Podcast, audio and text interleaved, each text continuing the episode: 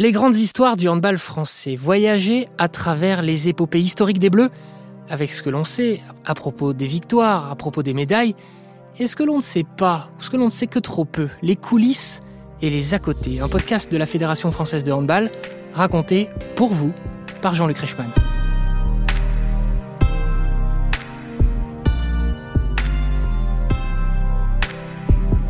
Mondial 2001. Les costauds, cœur réconcilié. Le 4 février 2001, dans la course au présidentiel, Jacques Chirac et Lionel Jospin paradent avec l'équipe de France dans les vestiaires de Bercy. Les costauds viennent d'être sacrés champions du monde. Ils ont terrassé la Suède, meilleure équipe de la dernière décennie, au terme d'une fin de match époustouflante. Sydney, Jeux olympiques de 2000. Sportivement, la désillusion est totale. La France a chuté piteusement dès les quarts de finale face à la Yougoslavie sur le score de 21 à 26. Mais le mal est plus profond. Les Bleus ont également perdu par manque de combativité. Les appétits de temps de jeu non satisfaits de certains ont rapidement désagrégé le groupe.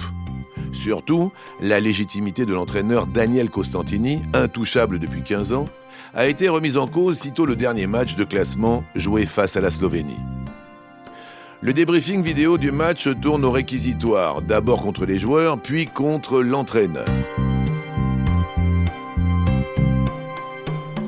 En effet, les membres de l'équipe de France prennent tour à tour la parole pour énoncer leurs reproches envers Costantini. Ses choix tactiques face à la Yougoslavie, sa gestion du groupe ou encore sa personnalité, qu'ils jugent trop distante. Puis, c'est l'estocade. Porté par Marc Wiltberger, connu pour son franc-parler, l'arrière-gauche aux 148 sélections, souvent boudé pour les grandes compétitions, lit une longue lettre en forme de baroud d'honneur. Commencé par des remerciements, mais ponctué par une phrase cinglante. Si t'avais pas l'âge de mon père, je te mettrais mon poing dans la gueule.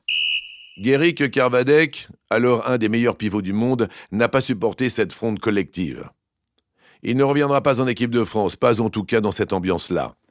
Daniel Costantini a remis sa démission, refusée finalement par le directeur technique national Philippe Bana.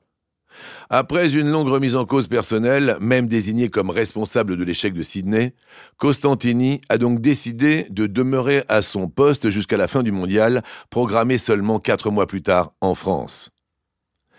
Mais il informe ses dirigeants que ce sera sa dernière compétition. À Sydney, le sélectionneur a été accablé par une autre souffrance, cette fois personnelle. Parmi les joueurs, seul Bruno Martini, le disciple marseillais des premières heures, a été mis dans le secret. Son père Paul est mort.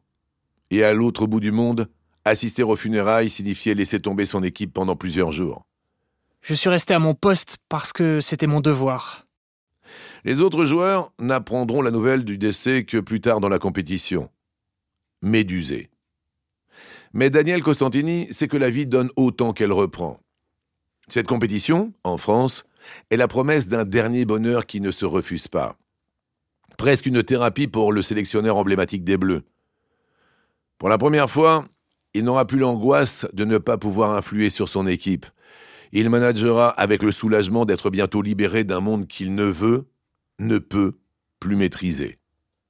Lors du mondial, il se découvrira une seconde existence, une dernière vie d'entraîneur qu'il avait beaucoup moins planifiée. Il sait que jouer devant son public est souvent une fête capable de transformer une équipe, d'oublier les éraflures qui piquaient encore vivement hier. Il a surtout décidé de changer radicalement sa méthode. Lors de son premier discours de la préparation, il assène L'entraîneur qui vous a mené à Sydney est mort et c'est vous qui l'avez tué. Ce n'est pas un grief, c'est une invitation en forme de provocation, faite à l'équipe pour tenter une révolution. Daniel Costantini quitte alors son siège et s'assoit au milieu des joueurs pour recueillir les doléances de chacun pour ce mondial, leur mondial je me suis résolu enfin à proposer un nouveau style de leadership, beaucoup plus basé sur l'écoute, l'explication et surtout le partage des responsabilités. Je suis resté pour aider les joueurs à remporter ce championnat du monde tout en leur disant de ne plus compter sur moi pour tout imposer ou tout imaginer à leur place.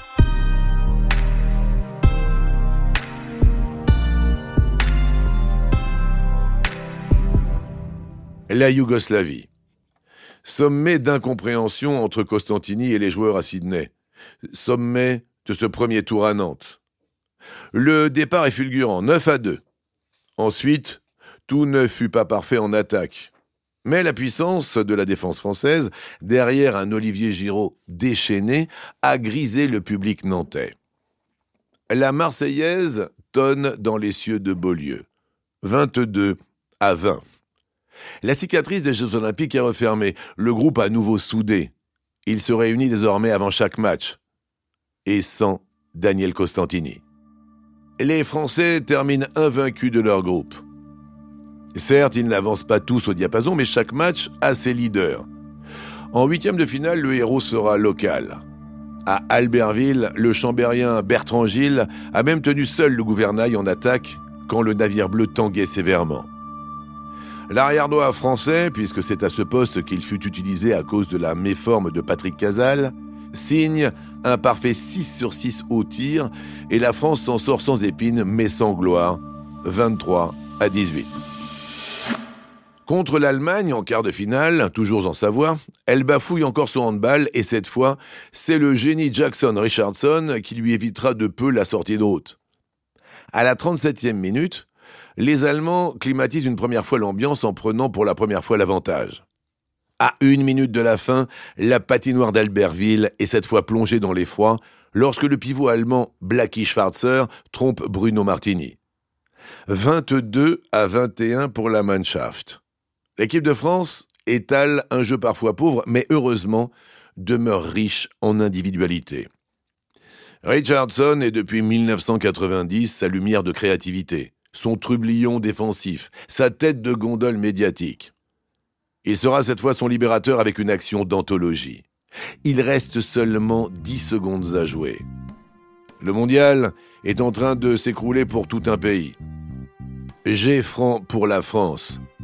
Bertrand Gilles sort des 9 mètres pour transmettre la balle à son capitaine Jackson. Il n'est plus question de combinaison. Il n'est plus question d'altruisme pour le mettre à jouer réunionnais. Il déclenche un tir à la hanche à la vitesse si fulgurante que Hennig Fritz, le gardien allemand, reste figé tel une statue de sel. Olivier Giraud, ailier gauche des Bleus, déclare Je souhaite jamais revivre ça. Je suis pas très croyant, mais je me suis mis à prier pour qu'on ne perde pas. Quand Jackson marque, je suis comme dans un rêve. Aucun joueur n'a dormi de la nuit.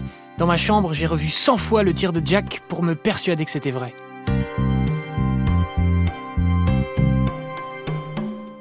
En prolongation, l'élan est français. Porté par une salle galvanisée avec un Grégory Anctil survolté, les Bleus s'ouvrent les portes de la demi-finale. Le contrat minimal est respecté, mais auront-ils la force de le déchirer et d'aller encore plus haut? Les deux matchs à Albertville ont laissé beaucoup de traces mentales et physiques. Pour ne rien arranger, un virus s'est propagé dans l'équipe et 13 des 16 joueurs sont sous antibiotiques. À Bercy, c'est la surprenante Égypte qui se dresse devant eux. Les pharaons ont battu les champions olympiques russes en quart de finale. Ils sont physiques, puissants, décomplexés. En première mi-temps, les Bleus sont en grande souffrance offensive, à l'image de son artilleur Jérôme Fernandez, qui a dévissé quatre fois sans trouver une seule fois la mire. Quand les deux équipes rejoignent les vestiaires à la mi-temps, l'Égypte mène de deux buts, 10-8. Et Daniel Costantini interpelle Fernandez. Tu n'as rien à faire ici, tu repars sur le terrain t'échauffer. Tu disposes de 10 minutes pour prouver que tu as ta place en équipe de France. Piqué dans son amour propre, l'arrière-gauche montpelliérain se métamorphose en seconde période. Il se fend d'un 6 sur 6 au tir, tout en délivrant 4 passes décisives. C'est toute une nation qui sort la tête de l'eau alors que le camp d'en face vacille. Et lorsque Bertrand Gilles, bousculé au 6 mètres, envoie Mohamed Ibrahim à l'hôpital suite à un missile dans la tête, le match bascule définitivement. Euphorique jusque-là, le gardien égyptien avait porté son équipe alors que son remplaçant ne fit pas un seul arrêt en 8 minutes.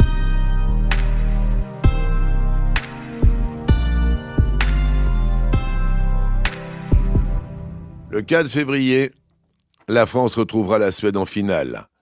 La Suède est la meilleure équipe des dix dernières années. Trois fois championne du monde, deux fois championne d'Europe. D'un côté, la froide efficacité des vétérans nordiques. De l'autre, la créativité et la combativité sans limite des Gaulois portés par la jeunesse de Homeyer, Dinard, Fernandez, Bertrand Gilles ou encore Narcisse, dont c'est la première compétition.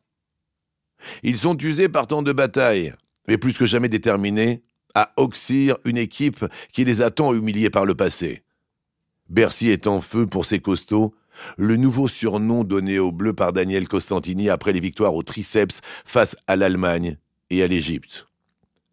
Les grands blonds au jeu si propres sont d'emblée surpris par l'agressivité défensive des Français. Didier Dinard, des épaules aussi larges qu'un mur de grange, celui que les Suédois appellent Holyfield, cet ancien boxeur au crâne chauve, ou plus méchamment, le boucher. Il est vrai que son vis-à-vis finit souvent tel un insecte écrasé par une tapette. Le grand bonze guadeloupéen est parfaitement épaulé par Bertrand Gilles, l'autre roc des Bleus en première lame. Entre ces deux arêtes, aucun avion ne peut atterrir. Joël Abati, le cannibale, celui qui ne fait aucune différence entre un entraînement et un match, abat lui aussi un travail extraordinaire. 7 à 3 pour les costauds. En attaque, Jérôme Fernandez, sur la lancée de sa demi-finale, a déjà marqué 4 fois en 10 minutes. Mais la Suède se ressaisit, forcément. L'arrière gauche, Stéphane Lovgren, le pivot Magnus Wieslander, malgré ses 36 ans, le gardien Peter Gansel sont des références mondiales à leur poste. À la pause, les Suédois sont venus presque à hauteur. 10, 11. À la 41e minute, les 15 000 spectateurs du POPB assistent même angoissés à la confirmation éclatante de leur montée en puissance. 17-14 pour les Scandinaves. Patrick Casal vient d'être terrassé par une double entorse à la cheville droite. L'arrière droit français quitte en larmes le parquet. Promise à l'effondrement, la France résiste. Mieux, elle se redresse. Grâce encore à cette défense qui muselle son adversaire pendant 7 minutes. Elle recolle, 17-17. Miracle. Patrick Casal revient en jeu. Strappé, sa cheville ne bouge plus, mais il fait fi de sa douleur. Les deux équipes ne se quittent plus, mais à 20 secondes de la fin, Stéphane Lovgren trompe Bruno Martini entre les jambes et donne un but d'avance sans doute fatal aux Bleus. Le gardien français se précipite pour extirper la balle des filets et la relancer. Bertrand Gilles la réceptionne au centre du terrain, la transmet à Joël Abati. Celui-ci la relaye à Grégory Anctil le long de la touche droite. Il reste 15 secondes. Personne n'imagine alors que la défense suédoise, si expérimentée qu'elle soit, se laissera déborder à ce moment de la partie. Il lui suffit même de stopper le porteur de balle en provoquant un coup franc qui fera gagner du temps. Mais l'espoir crépite encore en Greg Anctil qui, lui, a annoncé que cette finale serait son dernier match en bleu. Il a aussi l'intelligence de ne pas repiquer au centre, où il aura toutes les chances de se faire emplâtrer. Sur le flanc droit, il file comme le vent et prend de vitesse deux défenseurs qui n'ont même pas l'occasion de l'envoyer valdinguer en touche. Il reste 12 secondes. Il ne passera plus la balle à un de ses partenaires. Au 6 mètres, il s'élève, mais sa position est très excentrée. Je sais donc que je dois aller très vite et très haut. J'ai failli tenter une roucoulette, mais je décide de tirer fort avec un rebond au premier poteau. J'ai mis tout ce que j'avais.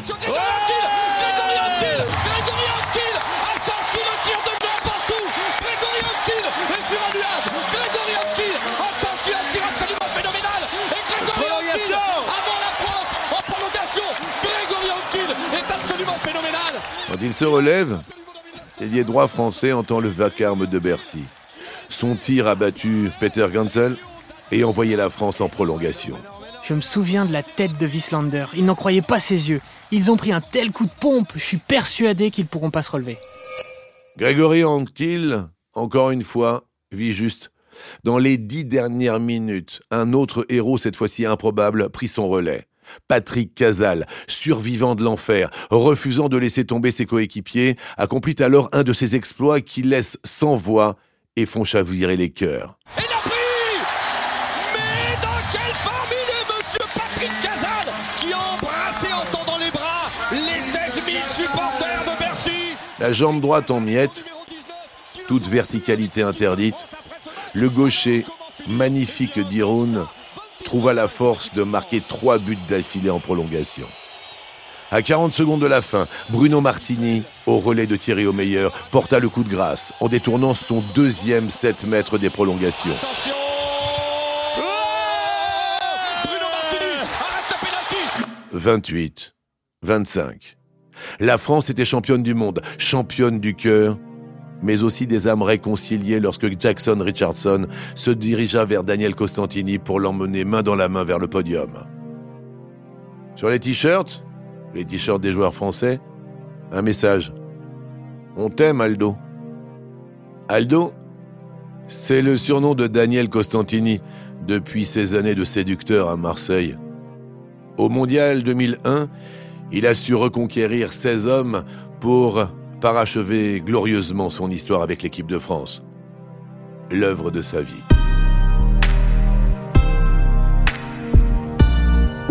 Voilà, vous venez d'écouter le podcast de la Fédération française de handball, les grandes histoires du handball français.